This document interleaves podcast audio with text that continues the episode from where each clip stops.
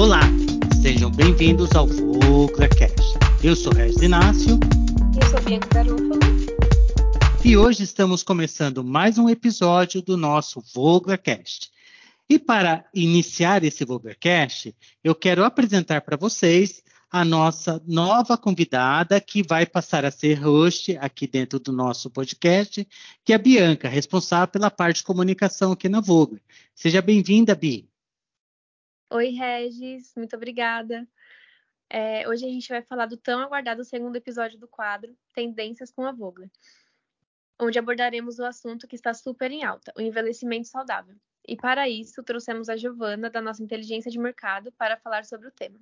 Oi, Gi, tudo bem? Olá, Regis. Olá, Bi. Tudo sim, e muito obrigada pela apresentação. Gi, faz um tempinho que conversamos sobre essa questão de envelhecimento e como a nossa visão sobre isso vem mudando nos últimos tempos. É, há alguns anos, muito se falava sobre produtos de até mesmo tratamento para retardamento do envelhecimento, e havia muito um tabu sobre em relação a essa fase que hoje é conhecida como a melhor idade. Como começou essa demanda? É, exatamente, Bi. É, em todo o mundo, o número de pessoas com 60 anos ou mais vem aumentando rapidamente. Se a gente comparar as pirâmides etárias de alguns anos com as mais atuais, a gente vê que cada vez mais tem esse movimento de inversão. Né? E a previsão é de que atinja os 2 milhões até 2050.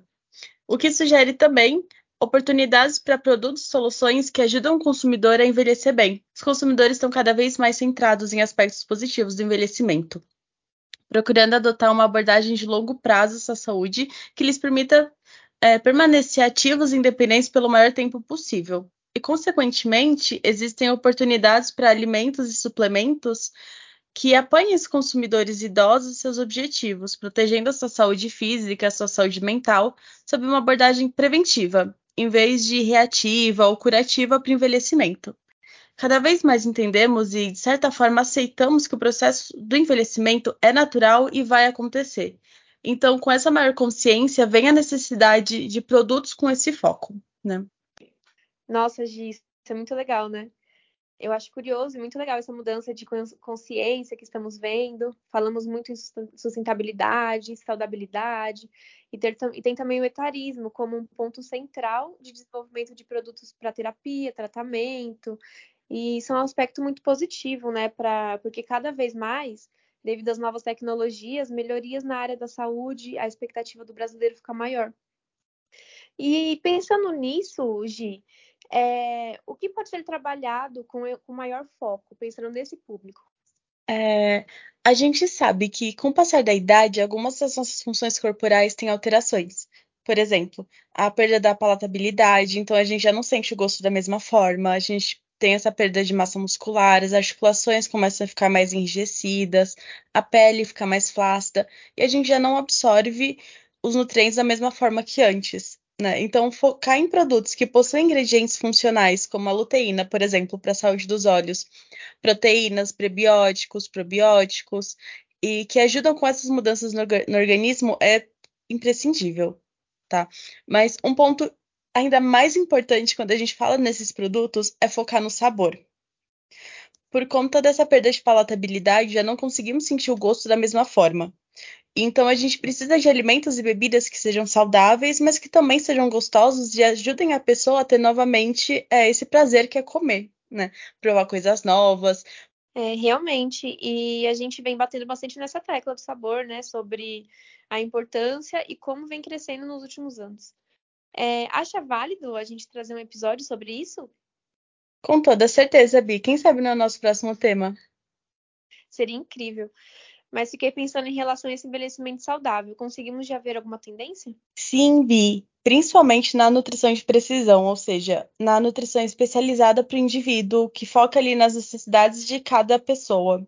Né? E segundo a Mintel, essas soluções que apoiam a saúde da população sênior, elas podem prosperar assim como aqueles kits de autoteste para detecção precoce de doenças, que ajudam o consumidor a abrandar o envelhecimento precoce e a entender o que está acontecendo com ele. E além disso, nesse processo, a gente tem um declínio gradual da função de alguns órgãos e sistemas, principalmente os rins, o fígado e os músculos. Então, é interessante termos um foco maior, além, é claro, de olhar a saúde cognitiva, E o mesmo que a gente falou no primeiro episódio desse quadro também é extremamente válido aqui: instruir e educar os consumidores acerca desse processo natural. Então, o consumidor quer cada vez mais entender o que está acontecendo, entender o que ele está consumindo, e a gente tem, esse, tem essa responsabilidade de poder ajudar o consumidor. Né? Só que quando a gente fala de um público mais senil, é preciso que a gente também preste atenção na acessibilidade desses conteúdos para esse público. De fato, Gi, a gente precisa ter sim esse foco no envelhecimento e tornar os conteúdos mais acessíveis. Muito bom, meninas. Adorei o papo de vocês, acompanhei aqui. Achei muito interessante, fiquei pensando até na minha situação mesmo, né? Ah, eu vejo meus pais, na, na época que eles tinham a minha idade, a, a, visão que nós tínhamos de envelhecimento era totalmente diferente do que nós temos hoje. Hoje as pessoas chegando próximo aos 50 anos são pessoas ativas e não são não para nos 50, né? Já está para os 60, 70 e por que não avançar mais ainda, né? É, eu acho que é um tema que merece a gente trazer mais é, novidades, mais tendências, falar de produtos. Eu acho que cabe também a gente começar a trazer alguns ingredientes que nos ajudem a construir produtos mais saudáveis para um público 50 a mais. Muito obrigado, Gi. Muito obrigado, Bi. Queremos mais conteúdos aqui, então obrigado. Obrigada, pessoal, Regis e Gi. Foi muito bom conversar com vocês. Muito obrigada, Regis. Muito obrigada, Bi.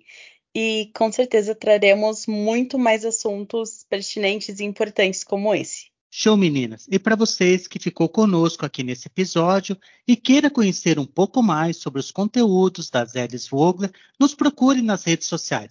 Basta digitar Vogler e no nosso canal do YouTube, Vogler Ingredients.